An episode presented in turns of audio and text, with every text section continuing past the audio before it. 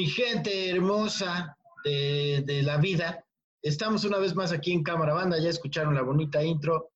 Y pues es un gustazo estar aquí con dos de los más grandiosos guionistas, amigos y personas que he conocido en el mundo, eh, presentando primero a nuestra nueva adquisición que lo convencimos de, de abandonar un, proyecto en donde le, estaba, estabas dándole clase a Woody Allen, si no mal recuerdo. Señoras, señores, Armando Álvarez, extraordinario amigo, ¿cómo estás?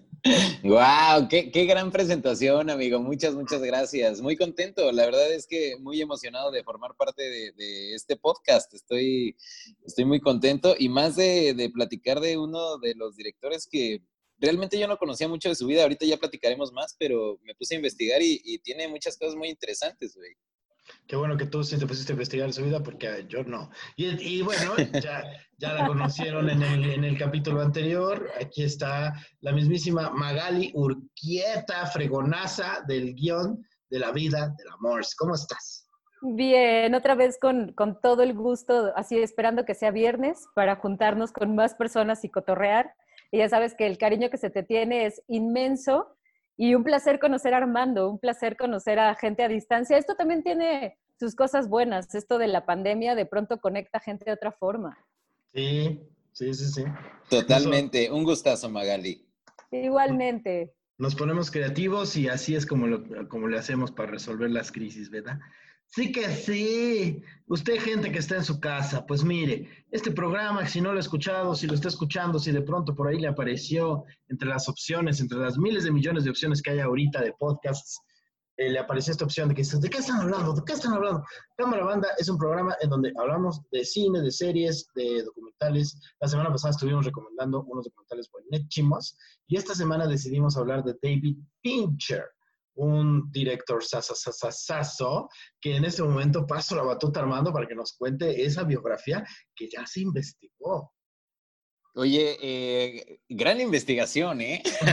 no, la verdad es que no, no, hice gran investigación, pero digo, eh, al, al, no sabía que él era el director de varias de mis películas favoritas, entre ellas The Fight Club, uh, que eh, me, me, puse a verla también como para, para recordar y me di cuenta que ver películas que viste hace mucho tiempo y volverlas a ver te hacen, eh, tanto por la edad y por la situación y por muchas cosas que has vivido eh, durante los años, volverlas a ver es como, le encuentras muchas cosas. Es, es muy recomendable para, digo, eh, en esta cuarentena, volver a ver películas que viste hace años es, es increíble. Entonces me puse a ver The Fight Club y, y, y pues también me puse a ver un poco de la vida de David Fincher y me di cuenta que eh, su papá era escritor de la revista Life, eh, revista pues bastante famosona de, de, los 70s, 80s en Estados Unidos.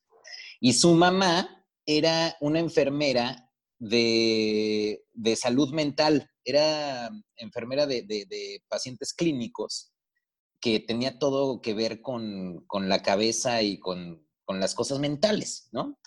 Y entonces, pues, me di cuenta que en realidad las películas que, que dirige y produce eh, David Fincher, muchas de ellas tienen que ver, pues, como con una salud mental, ¿no? Y, y Fight Club es, una, es un gran ejemplo, eh, pues, de una bipolaridad de estos cuates. Para la gente que, que no lo haya visto, no le quiero dar spoilers, pero bueno, ya pasaron más de 20 años casi, pero es habla legal. de una bipolaridad eh, y muchas de sus películas tienen que ver con esto. Entonces me pareció bastante interesante que eh, tú, eh, como niño, eh, tienes una relación pues, directa con tu mamá, que, es enfermera clínica. Entonces como que creo que es algo que también inspira a este director a hacer este tipo de, de películas.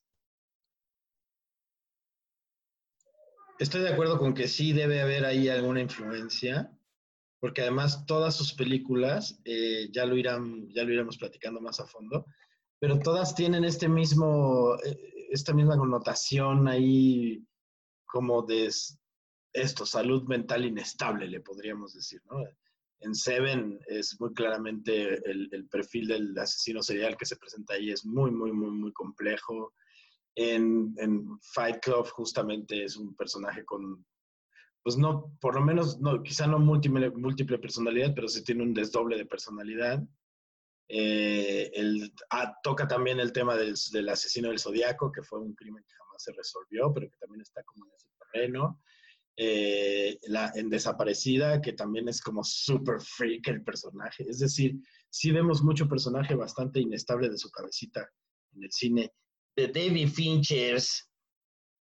Pues es, él también eh, hizo la película de The Game, El Juego, que también es otro, introspección, ¿no? Habla sobre darle una lección a un personaje que está súper mal criado, un millonario que, que de alguna manera ya se descarriló un poco de la realidad, y el hermano que en esa película es Sean Penn le quiere dar una lección a Michael Douglas, y lo mete justo en un juego psicológico donde le hace creer que su vida se fue al carajo y de hecho hay una escena en donde despierta en un basurero. Entonces, si Fincher trae mucho esta onda de la introspección, de, la mente, de analizar la mente de una persona, que eso puede hacer 200 películas y no acabamos nunca. Totalmente, y de, y de jugar con la mente del espectador también. Creo que es mucho jugar con, con la cabeza del espectador, de hacerte creer algo y que después te lo cambia todo, eso en lo personal a mí, a mí me, me, encanta de este tipo de películas. Creo que la primera película que vi de Fincher fue Seven y la vi en el cine y recuerdo haber... Ya, ya era yo una persona bastante leída para esa edad, muchachos, debo confesar. Además, era, era una temporada en la que yo vivía al lado de un macro videocentro Tenía 14 años, una mamá así, pero, pero era, un tipo, era un tipo muy leído y muy culto, y aquí estoy diciendo entre comillas. Eh, y entonces me acuerdo que vivía al lado de un macro videocentro y no, me, y no tenía casi dinero. Entonces, si quería rentar muchas películas, tenía que rentarlas de cine de arte porque estaban baratísimas. Entonces, eh, iban por precios, ¿verdad? Iban por precios. Los iban por precios, de acuerdo a, estrenos o este, clásicas. Los estrenos eran más, más, caros, sí. Y el cine de arte era así de, te, te, pagaban si te lo llevabas. Entonces era como... eh, entonces era una época en la que yo ya había visto mucho cine. Siempre me ha encantado el cine. Eh, pero había visto mucho cine. Había visto a los grandes directores eh, del, cine de autor, eh, ya, me, sabía a Bim, a Benders de ida y vuelta. Es decir, estaba letrado en el cine y cuando veo Seven, veo una película en el, en el mainstream, que para mi adolescente pretencioso de la época, el mainstream era una oportunidad que me daba poco. Y, y, dije, mierda lo que se puede hacer en el mainstream, ¿qué es esto? O sea, me acuerdo que el giro es brutal, el giro de tuerca de Seven es espeluznante. Lo ves venir 10, 15 minutos antes y estás así de, no lo van a hacer. Es una película de Hollywood, no lo van a hacer. Sí, sí, sí, sí, sí. Y lo hacen. Y tú estás cagado para adentro y no mames, que no hubo final feliz. O sea, es una cosa muy, muy severa, muy brutal. Entonces sí me acuerdo que... Es que además algo, algo que tiene Fincher que... Ya, ya se nos trabó tantito Magali. ¿Qué pasó? No, que les decía que lo que tiene, que lo que tiene Fincher es que es un director que no tiene piedad. O sea, no es, no, no es un director complaciente, no es un director que dice, ay, te voy a dejar salir del cine tranquilo, respirando, ¿no? Te deja traumado, te deja mal y no tiene ningún tipo de piedad con, con, con, con llevar a sus personajes hasta el límite y al extremo, que es lo que en teoría te explican cuando empiezas a escribir un guion, es haz sufrir a tu personaje. Pero Fincher se voló la barda. Totalmente. se pasa y, de Y, de hecho, en esta película de Seven, eh, él había dicho que su primera película fue Alien, Alien 3. Y le cagó, o sea, odió hacer Alien 3. De, hecho, es la película que más odia porque sintió que los productores no le dieron la confianza que merecía y eh, le fue mal en las críticas, etcétera, etcétera. Entonces él dijo, güey, no vuelvo a hacer cine. De hecho, dijo así como, prefiero morirme de cáncer de colon que, volver a hacer una película. Y le llega el, el guion de Seven y se le iban a dar a otro director, que la verdad ahorita no me acuerdo del nombre del director, pero le iban a dar eh, esta película a otro director que le quería cambiar el final para que no fuera tan crudo como, como el final que conocemos de, Seven. Y eh, Fincher dijo que él tomaría esa película si es que no le cambiaban el, final, eh, que también creo que es un poco caprichoso dentro de, las cosas que hace, es como de los que se aferra a su idea y que si no se hace, no se hace, o sea, él, no lo piensa hacer. Entonces, eh, lo tomó a cambio de que no se cambiara el final y, pues le fue, le fue muy cabrón con, con Seven. Fue lo que lo colocó en el mapa y además me llama mucho la atención ahorita que decías eso y justo hablando de, cine de autor, eh, el paralelismo que hay entre, eh, por lo menos en ese segmentito, entre Jean-Pierre Janet y, y Fincher, porque Fincher dirige Alien 3 a regañadientes y Jean-Pierre René dirige Alien La Resurrección a regañadientes únicamente para conseguir el dinero que después le va a servir para hacer Amelie. Entonces es como, ahí, ahí me gusta ese paralelismo ahí entre los dos aliens, el Alien 3 y el 4, ¿eh? que las dos son una verdadera miseria. Eh, sí, tiene, momentos, tiene cosas, pero, pero la, fotografía que Janet logra con Alien es, es, fabulosa pero pues al final creo que ambos, creo que en ambos casos fue a means to an end, ¿no? O sea, como que ambos agarraron los alienses como para, porque era chamba, ¿no? Entonces... Pero además también aquí hay algo súper importante, que, que nosotros pensamos que la mayoría de los directores pueden hacer lo que se les pegue la gana y cuando les entregan una franquicia, resulta que no puedes hacer lo que se te pega la gana porque hay una línea que seguir, ¿no? Porque hay códigos que respetar. Entonces, un poco también aquí uno como guionista entiende la frustración de cuando dices, o sea, yo tampoco puedo hacer lo que se me pegue la gana porque tengo un director encima y el director tiene encima a una franquicia, a una, a una firma enorme que le dice, no, no, no, tu creatividad va de aquí para acá y yo te digo que sigue. Sí, sí, sí. Estarían de acuerdo conmigo que, que la mayoría de las ocasiones es cuando gente como Fincher o como en su momento Coppola, en su momento eh, Coppola con El Padrino, Spielberg con Tiburón, eh, el mismo Lucas con Star Wars, o sea, que era como en, todas las, en todas las circunstancias estuvieron luchando contra corriente, contra productores, contra gente diciéndoles qué no se debía hacer, qué sí se debía hacer.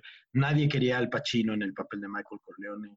Es decir, y, es gente poniéndose necia, como Fincher, la que, finalmente, la que finalmente va marcando un antes y un después en el, en el cine, ¿no?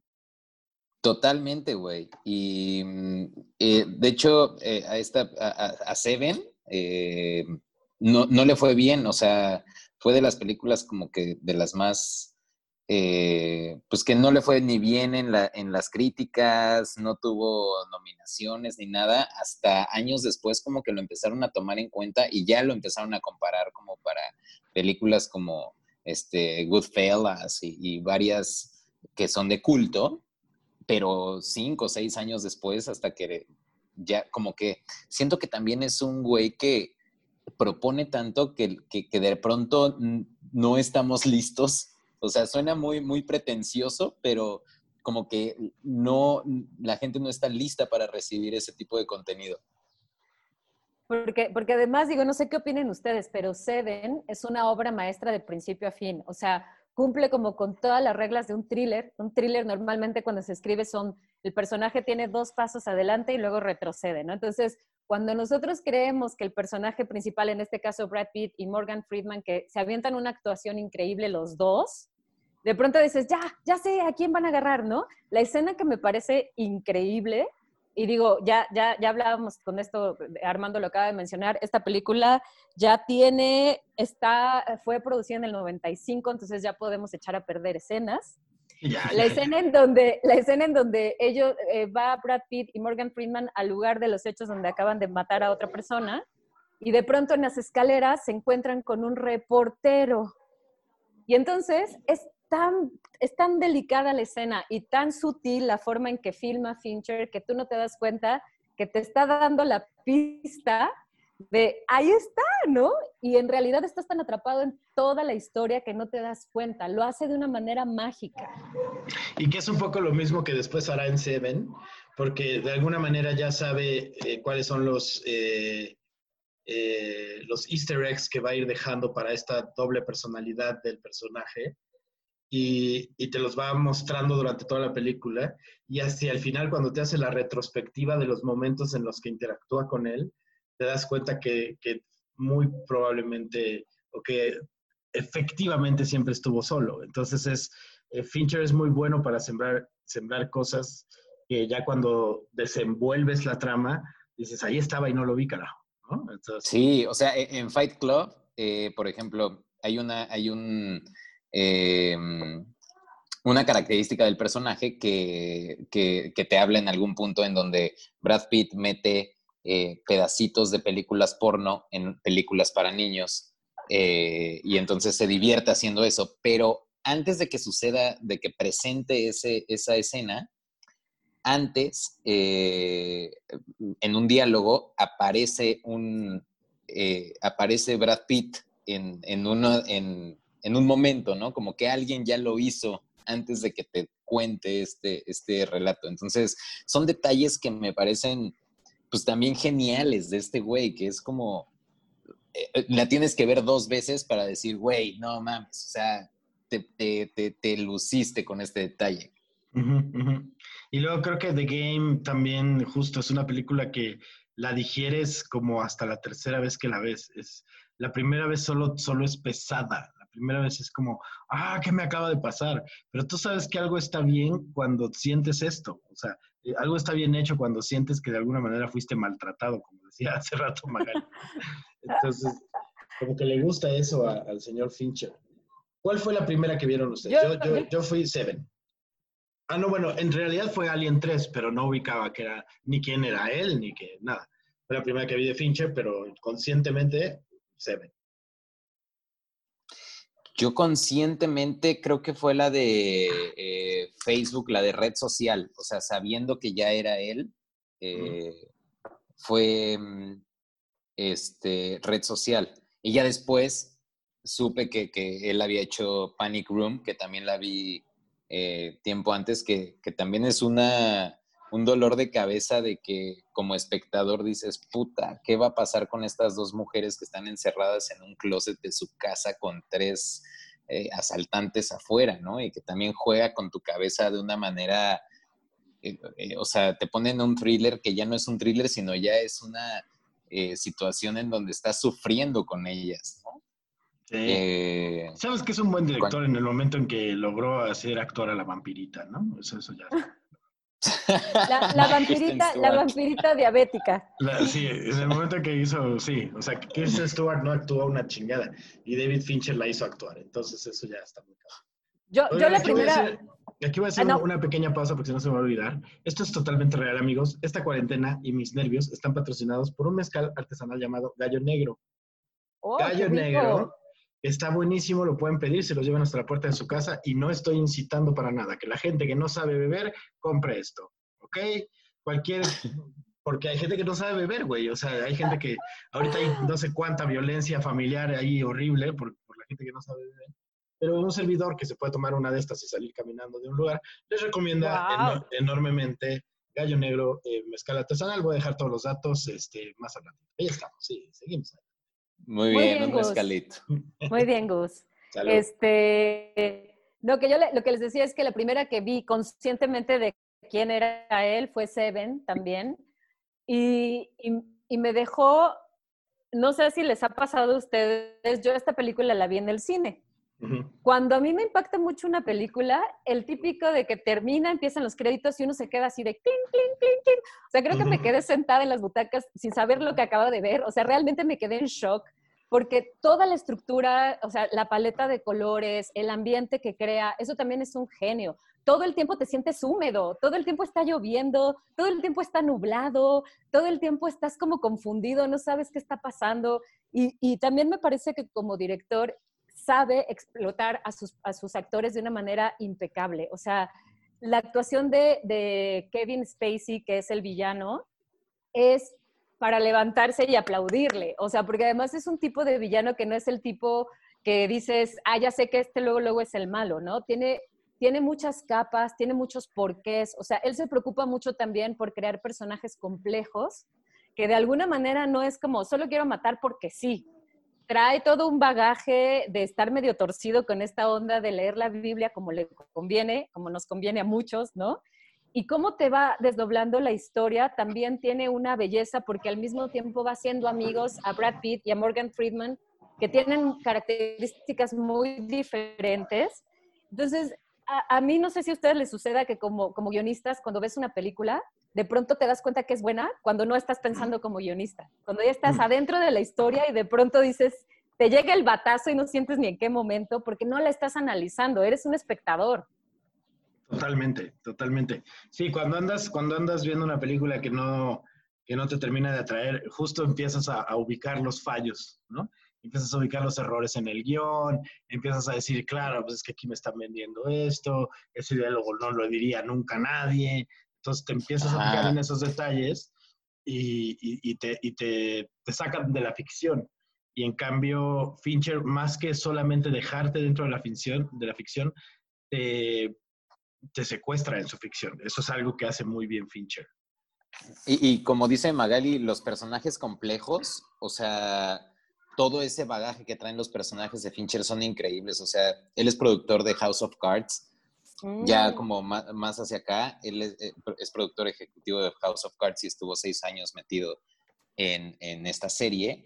Que todos los personajes, para la gente que haya visto House of Cards, cada uno de los personajes es sumamente complejo. O sea, la esposa, eh, Kevin Spacey, eh, todos, todos los personajes tienen un bagaje, un background que que te hace analizarlo de distintas, de distintas maneras y que a cada quien le cae de distintas formas, ¿no? O sea, el espectador puede eh, simpatizar con cualquiera de los personajes que, te va presentando por todo el, bagaje que trae. No, no, no, pasa desapercibido ninguno de esos personajes y eso me parece increíble de, este director. Totalmente. ¿Qué opinan ustedes de Red Social? La película más anómala dentro de la carrera de, de Fincher en términos de que pues no es para nada lo que dirige normalmente. ¿Qué les pareció? A mí, lo que, a mí lo que me pasó justo es lo que platicábamos al principio, ¿no? Que lo que decía Armando, que la mamá era una enfermera de, la salud mental.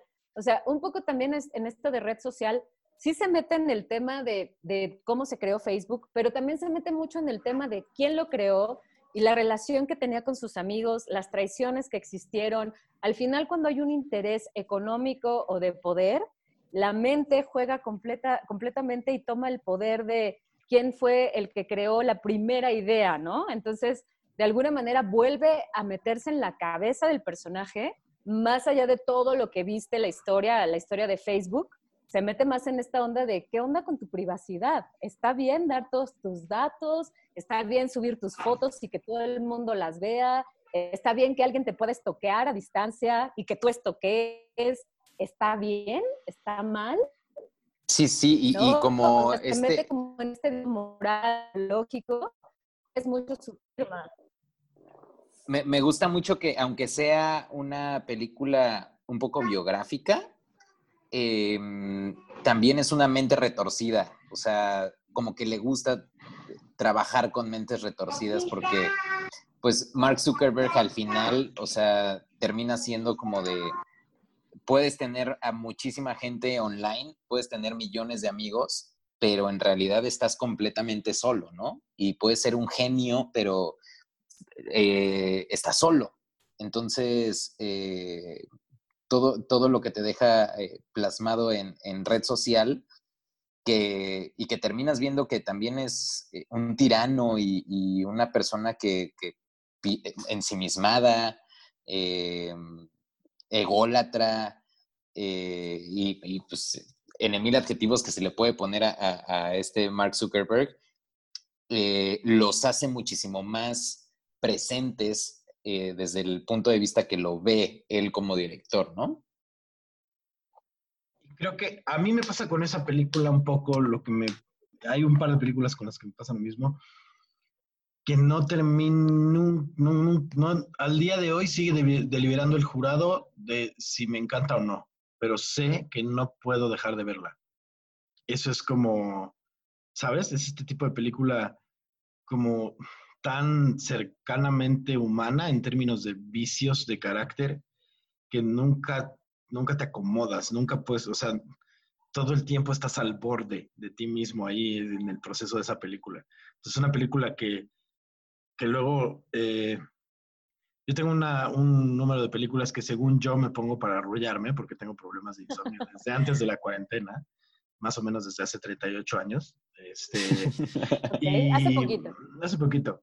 Y, y red social es una de las que me pongo para arrullarme y que siempre termino viendo completa. Entonces no está funcionando la estrategia, pero, pero eso es, es, otra de esas, es otra de esas experiencias claustrofóbicas que te genera Fincher. Y que lo interesante es que a pesar de que está tomando el camino de algo que no había hecho hasta ese momento, que era como biográfico, como vida real, como por ahí, eh, de todas maneras, él lleva eh, las cosas a donde las quiere llevar. Entonces eso es bien interesante. Re interesante. Sí, totalmente, güey. La verdad es que sí es muy buena. Y mm, lo, de, la, de los últimos trabajos que, que, digo, ahorita todavía tiene como varias cosas. Con Netflix empezó a hacer varias cosas. Eh, una que se llama Mindhunter, que la verdad es que no he podido ver, pero... Es una joya, vela. Es... una joya, es una belleza de principio a fin. No te la pierdas, por favor. Ok, bueno saberlo, porque ahorita ya, ya nos acabamos una serie, y tenemos que buscar otra. No, Mindhunter, digo, discúlpame que te interrumpa, Armando, nada más rapidísimo. Mindhunter de verdad es el rego, o sea, se regodea justamente en estudiar la mente de todos los asesinos seriales, pero justo apunta al por qué lo hicieron, qué había detrás de estas personas y cuáles fueron sus motivaciones. Y logra algo que es una verdadera belleza, que tú logras empatizar con este tipo de asesinos. O sea, que de pronto llega un momento en el que dices, ay, pobre. Y de repente dices, pobre, ¿cuál pobre? O sea, el cuate se mató a no sé cuántas personas de la manera más cruel, pero cuando un poco se regresa a estudiar su infancia, sus antecedentes, su mamá, el papá, ¿no? Eh, fueron niños buleados, lo que ustedes quieran, logra esta pequeña línea entre creo que lo puedo comprender. Y eso es algo muy peligroso. Súper interesante. y muy humano también, ¿no? Oye, pero ¿es serie o es documental? Es serie. Es serie, serie. O sea, es como recreaciones. Oh, ok, ok. Mira, y justo ese, ese tipo de trama le fascinan a mi mujer, así que le va, a encantar. encantada, va a estar encantada. Y Fincher ya, pero perdón, te, interrumpí, Armando, disculpa. No, no, no, no, no, perfecto. Qué bueno que, que, cuentas de, qué va, porque como no la he visto y mi, mi, novia también la empezó a ver y me dijo que estaba muy buena, que estaba muy interesante. Y esto de empatizar con, con un asesino serial me parece súper interesante. Brutal. Otra cosa que, que, está dentro de Netflix, que también es de, de, Fincher, él está como productor ejecutivo, es esta serie que se llama eh, Love, Dead Robots, que también está muy buena, está increíble. Muy bellísima, eh, esa sí ya la vi. es de mis favoritas. Súper recomendable. O sea, si no tienen nada que ver ahorita en la cuarentena, vean Love, Dead Robots. Es, eh, es muy sencilla porque es una serie de cortos, pero cada uno tiene eh, un toque específico y, súper, súper bonito porque em, Fincher empezó haciendo, él era vecino de, de, la Guerra de las Galaxias, de George Lucas. ¡Ah! A los 12 años fue vecino de George Lucas y de ahí empezó a trabajar como asistente de producción. Él trabajó como asistente de producción en, este, Indiana Jones, El Retorno del Jedi y, y empezó como a especializarse también en efectos especiales. De hecho, por eh, la de Benjamin Button, ahí también pues vemos muchísimo de su trabajo con efectos especiales y que le gusta trabajar con los efectos especiales, ¿no? Independientemente de su dirección y de todo lo que él hace, los efectos especiales es algo como que le apasiona y también lo de Alien 3, etcétera, etcétera. Pero en esta Dead Love Robots, eh, pues también enseña como, como eh, esta parte animada que él tiene, que a mí me parece increíble la trama, la forma de presentar cada uno de los, de los cortos. Muy recomendable, está en Netflix y si la pueden ver, eh, véanla por favor. Yo, yo la he visto como, es de estas series que de pronto uno se vuelve medio obsesivo. La he visto tres veces y cada vez que la vuelvo a ver le encuentro cosas nuevas. O sea, cada, cada corto animado tiene un director y un animador diferente y, los elementos en común de cada, de cada corto es amor, muerte o robots, ¿no? Entonces, si se mezclan los tres también, pero es uno de cada uno casi siempre el requisito. Y hay de todo, o sea, te puedes encontrar uno que y digo, no estoy echando a perder nada, eh, hay una historia muy graciosa que un yogurt, un plato de yogurt, les dice cómo pueden gobernar al, al, mundo, ¿no? Entonces, desde eso hasta historias que sí son sumamente profundas a nivel mental, ¿no? Hay una de un asesino, desde una chava lo está, lo está viendo desde una ventana y se convierte en una historia muy interesante porque al final te das cuenta que te están contando un loop, pero te das cuenta hasta que llegas al final y entonces todas las animaciones son una belleza, o sea, no hay un... Sí, sí, están increíbles. Están súper chidos, los recomiendo muchísimo. Mucho, mucho. ¿Qué opinaron ustedes de Perdida? Otra de las anómalas de, de Fincher. Esta con Ben Affleck y esta mujer maravillosa que actúa súper bien, que siempre se me olvida cómo se llama, pero en dos segundos se los averiguo. Eh, Perdida desde el 2014, Gone Girl. Está basada en una novela de Gillian Flynn, por lo que estoy viendo acá. Y es Rosamund Pike, una extraordinaria actriz que se avienta además un papelazo de aquellos. ¿Qué les, qué les pareció esta peli? Pues Magali, adelante, porque yo perdida soy, estoy perdido en el tema y soy un analfabeto de esta película, no la pude ver y, y me da pena decirlo. No, no, pues tampoco podemos ver todo. Cuando puedas verla, pero justo también volvemos a lo mismo, se mete cuando tú crees que la, que la posición de la víctima es completo y contundente, te das cuenta que la víctima resulta el verdugo. Entonces, otra vez, ¿no? Volvemos a, a, un Fincher en donde pone el ojo en la mente de una persona que de pronto te das cuenta que su motivación es escapar de un infierno que te das cuenta cuando va, va transcurriendo toda la historia pero pues te das cuenta que la víctima no es víctima, es, es el demonio. Y está bien, bien intenso el personaje, o sea, se llevó el Oscar la mujer por, este, por esta actuación. Lo hace de una manera extraordinaria esta mujer. Brutal, brutal. Y, y llega, es otra de estas, me pasa lo mismo que con red social. No te puedo decir que me gusta, porque no me gusta, me angustia mucho y me, y me desespera. No, o sea, Seven, por ejemplo, es un, el, ¿qué, ¿qué loco es eso? A lo mejor el, el, el problema soy yo, pero Seven es mucho más eh, truculenta eh, que perdida o que red social, pero esa Seven me la puedo ver 200 veces comiendo palomitas y estas otras me alteran demasiado. No sé si es que la locura de Zuckerberg y la locura de la perdida están más cercanas a mi locura y entonces eso me genera mayor conflicto, no sé, pero, pero es bien interesante esa de Perdida. Es pesada, es una película como todas las de Fincher, pero esta además es lentona. Eh, pero está muy, muy, muy, muy interesante, muy interesante. Es que creo que también, o sea, e, es, es este, e, e, es interesante ver cómo, dependiendo lo que decía hace ratito, o sea, dependiendo en qué etapa de tu vida veas estas películas, te marcan de alguna manera, ¿no? Y, verlas dos, tres, cuatro, cinco veces, siempre les vas encontrando cosas nuevas. Em, es, eso me parece increíble de, este director. Sí, es, es, algo que tienen en común los grandes directores, ¿no? Que es como puedes reinterpretar su película, verlas un montón de veces hay directores que son extraordinarios contando las historias de forma lineal y efectista, como lo hace Steven Spielberg, siempre saliéndose con la suya. Eh, y hay directores que son mucho más eh, introspectivos, como Fincher, que, que, a la vez pues, te ponen en riesgo como espectador muy cabrón, ¿no? Entonces, eso está, eso está bien fuerte. Top 3. ¿Sabes también, perdón, nada más ya último comentario de esta película, Gus, rapidísimo, que a lo mejor también sabes por qué te perturba tanto, que a mí me pasa lo mismo, ¿eh? A mí me pasa también porque soy mujer y me identifico más con el personaje, pero tal vez también nos, nos causa esta sensación de, de trauma, porque por desgracia es un tema muy común, ¿no? Mujeres perdidas, mujeres asesinadas, mujeres abusadas.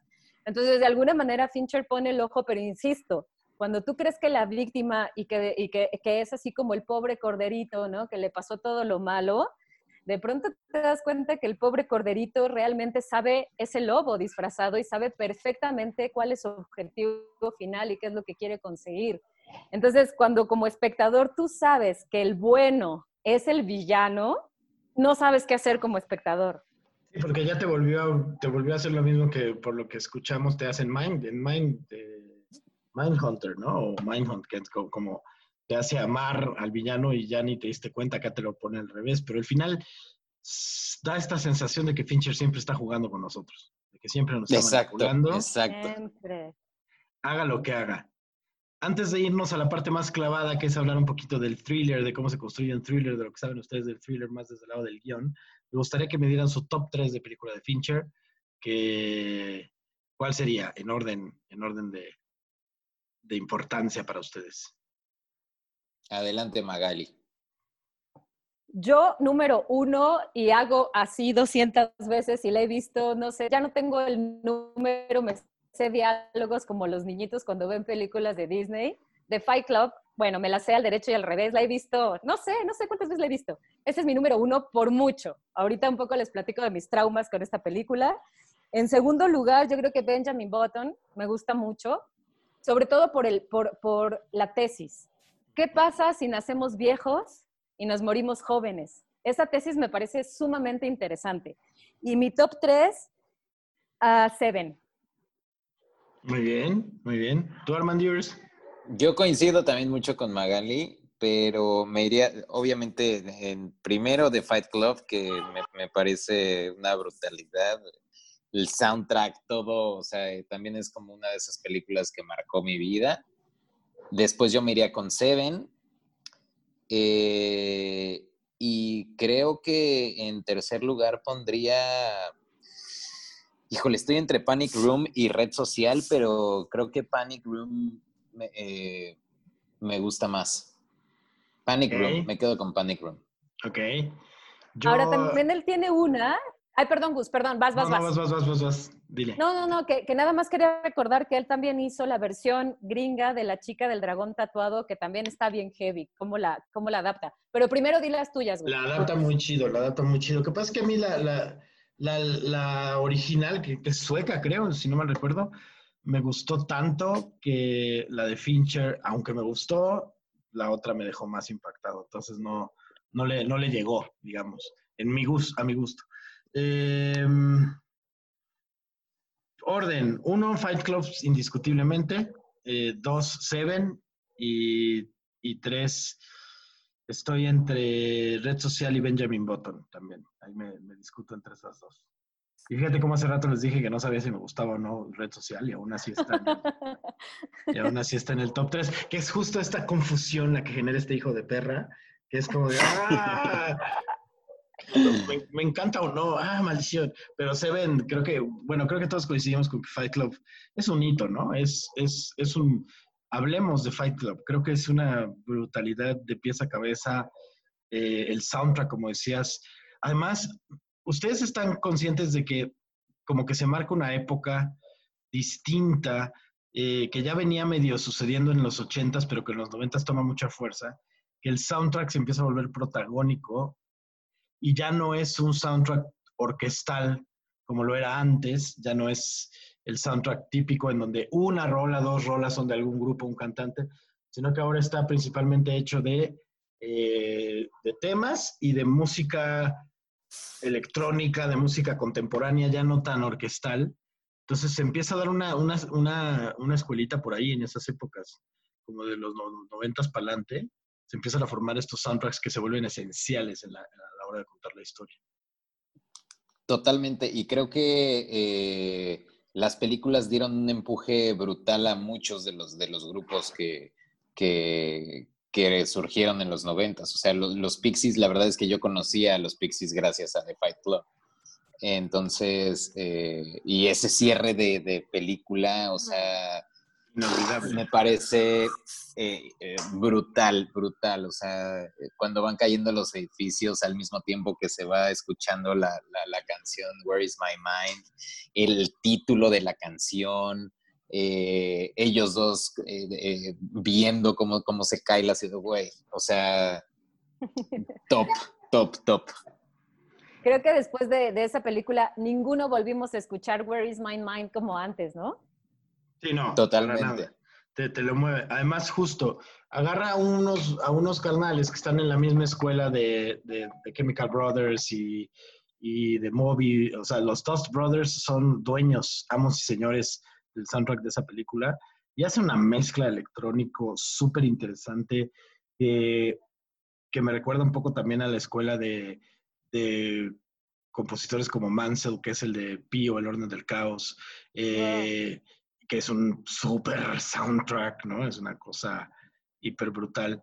Eh, y, también el soundtrack de Corre la Corre, o sea, que está muy en ese tecno eh, súper enfermo noventero y le da un, un encuadre maravilloso a la película. Creo que parte de lo que me gusta y me encanta y me siempre me ha gustado cuando lo hacen bien es como cuando se juega con los formatos y cuando se juega con, los recursos narrativos. Siempre me ha gustado eso. Entonces, eh, Fight Club juega muy, muy bien con los recursos narrativos, en el sentido de, de pronto hace un chiste que, que tiene que ver con una escena anterior, y entonces hasta el mismo Brad Pitt dice hindsight humor, ¿no? O sea, como, ah, ok, estás haciendo humor de lo que hace rato vimos, eh, entonces, y hay, rompimientos de cámara, ¿no? Momentos en donde te voltea a ver Brad Pitt directamente, ¿no? Así con su carita de afectado. Es decir, la, misma narración tiene muchos rompimientos en esquema de tiempo. Es decir, narrativamente hablando, es un guion maravilloso. Es, brutal. Y, creo que, también se preocupa mucho, se preocupa mucho por la, por la música. De hecho, en Red Social ganó el Oscar a, Mejor Música Original, a, mejor banda sonora. Entonces, sí es eh, un director que se preocupa muchísimo por, por tener eh, estos, estos recursos de, música que, ayudan a que, güey, que sientas lo que está sintiendo el personaje. Totalmente. Decías, Magali, que se, se interrumpió.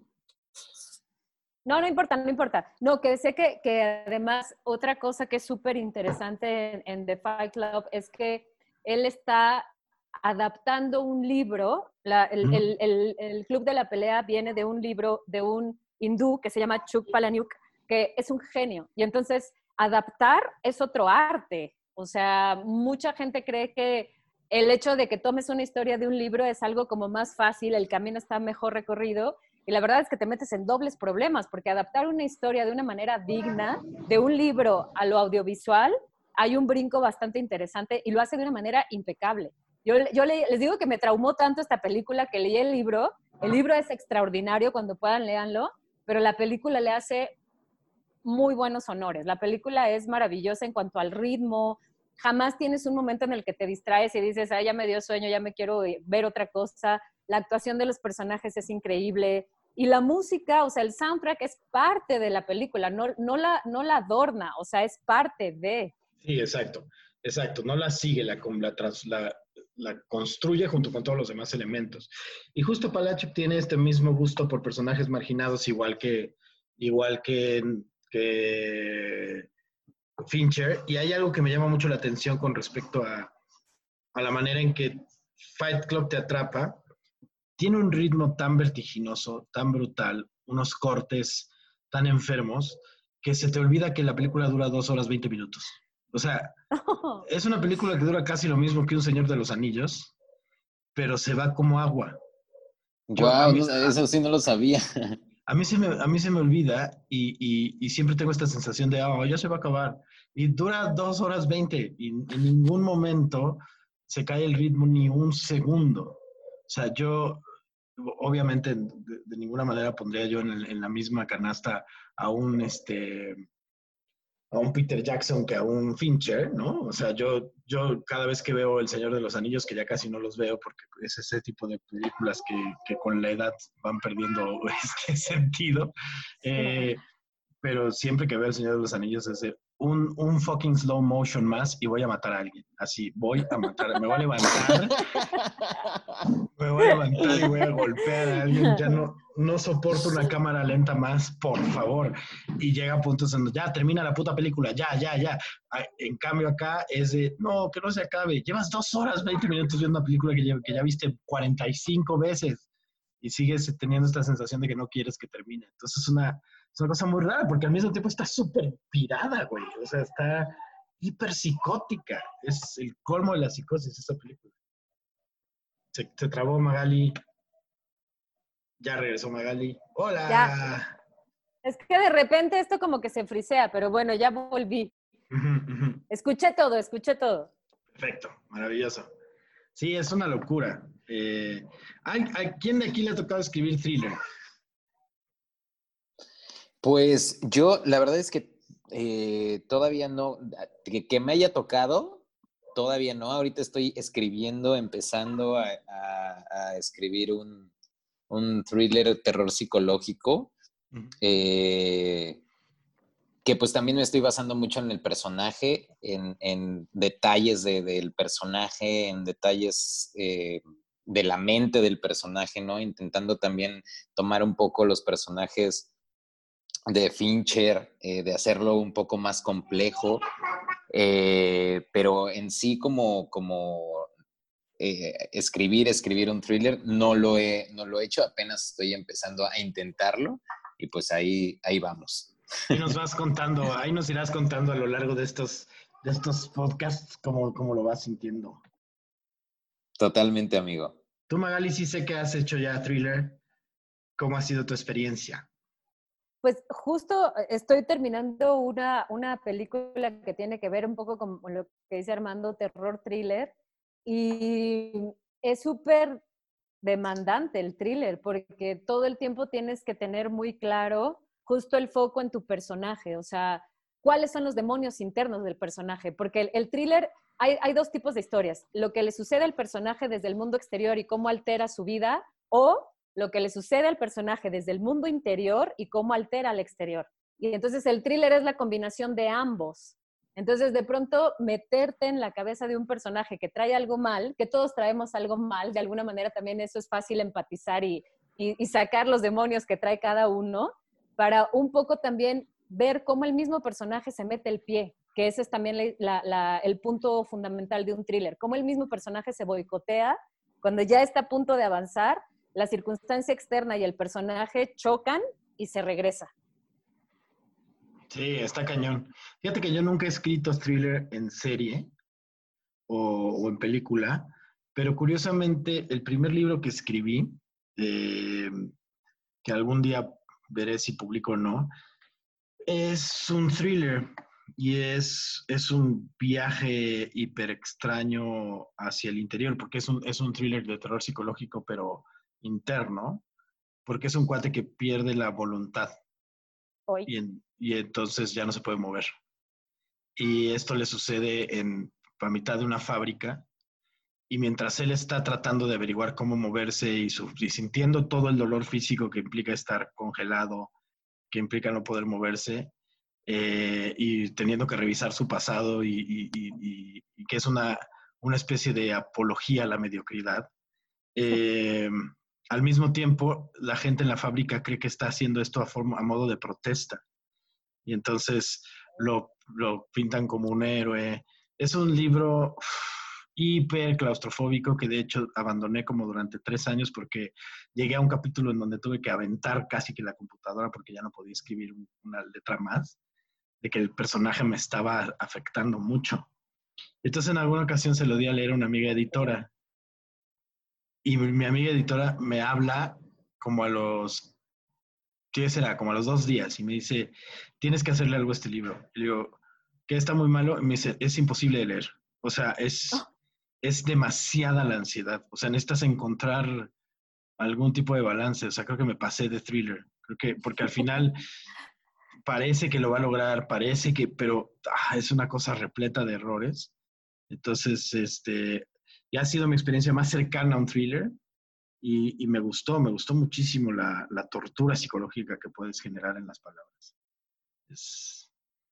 porque además, eh, a mí lo que me gusta o lo que me provoca también son historias que me demuestran que estoy así de la locura, que estoy a esto. O sea, que estoy a un mal día de ser un hijo de puta. O sea, es, está muy cabrón eso. Y creo que Fincher lo hace maravillosamente. Y un buen thriller psicológico te lleva a esos lugares también, a este lugar como de, fuck, no estoy tan lejos de ese pedo. Totalmente. Y de hecho, eh, eh, esta no es de, de, Fincher, pero hay una película que se llama Funny Games, que no sé si hayan visto, que también es eh, muy recomendable, es un thriller eh, que es terror psicológico y, te lleva a ese punto que dices, Gus, o sea, que están a un borde de la locura en donde ya se están, pasan, más bien yo creo que pasan ese, ese borde de la locura, se llama Funny Games eh, buscan el, el trailer en, YouTube y si pueden ver la película también véanla, pero es estas películas que dices, ya por favor, paren, o sea, detengan a estos cuates que tienen secuestrada a una familia, pero nunca les hacen nada, no se vuelve algo gore, sino como los mantienen en un terror interno que, que, como espectador dices, güey, me, o me paro de, de, aquí o o que le pase algo al personaje, porque ya me estoy volviendo loco igual que ellos. Cabrón.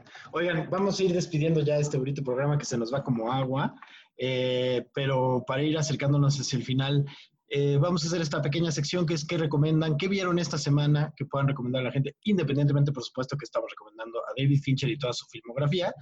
Eh, aquí, ¿qué, vieron o qué se encontraron o qué han sabido esta, estos días en Netflix, Amazon, quieran recomendar a la banda porque está ahorita aburrida en su casa apretándose el ombligo. Yo empecé a ver eh, Chernobyl en Amazon.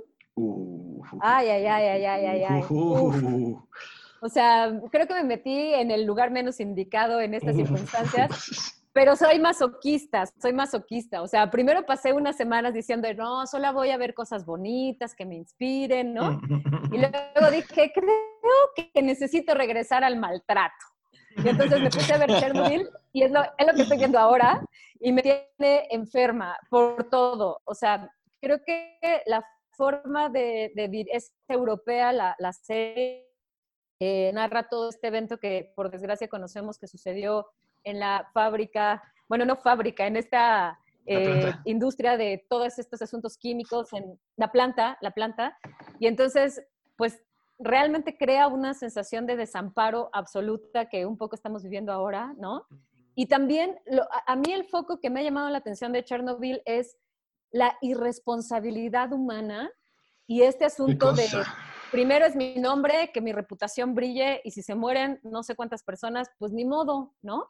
Entonces, es como esta ansiedad de decir, no puede ser que, no puede ser y sí puede ser, que así es como está gobernado el mundo. ¿Y cuántas veces se han tomado esas decisiones a partir de, uy, a mí me vale, yo quiero buenos resultados, si digo la verdad me corren? O sea, es, Chernobyl es una cosa brutal. Para quienes no la hayan visto, es, es, impresionante. Ahora justo estoy leyendo un libro sobre memorias de Chernobyl de una, de una oh. autora que también está súper fuerte. También soy masoquista. Eh, tú, mi querido, mi querido Armando, ¿qué recomiendas ahorita? Yo, la verdad es que sí me voy a ir como mucho más al, eh, al dramedy. Hay una serie que me encanta que ya tiene un rato que salió, creo que salió el año pasado, que se llama Afterlife de Ricky mm. Gervais.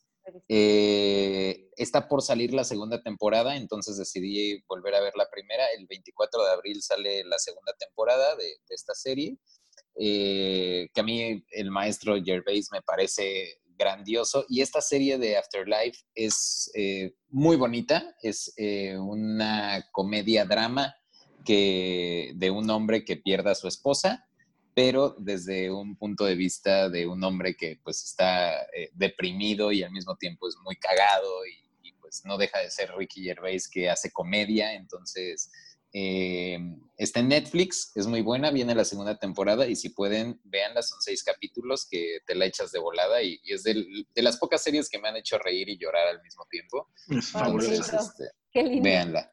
Fabulosa. Eh, recomendaciones, yo les tengo un par, de verdad, eh, vale mucho la pena eh, darse un rol a... Si, cuando quieran como una feel good series, así como hay feel good movies, hay feel good, feel good series, a la gente que fue fan de Gilmore Girls y que le gusta lo que hace Amy Sherman Paladino y Daniel Paladino, que son Marvelous Mrs. Maisel y Gilmore Girls principalmente, eh, Vean la, recién acabamos de volver a ver este, las, como el reboot que hicieron de las Gilmore Girls, que fueron cuatro especialitos de una hora. Muy bonito, muy finito, muy, muy bien hecho. Estos son un par de exquisitos que aman lo clásico. Entonces, los, los paladinos siempre te, te muestran algo, algo muy, muy bonito en una sensación de un feel good series muy bien hecho. Y la otra cosa que recomiendo muchísimo que acabo de ver es una miniserie de cuatro episodios muy interesante basada en un libro que se llama Unorthodox, que es la historia de una morrita que se escapa de una comunidad de judíos ortodoxos en Nueva York para irse a, bueno, se escapa para escaparse, pero se va a vivir a Berlín y está basado en un libro maravillosamente bien hecha, maravillosamente bien actuada.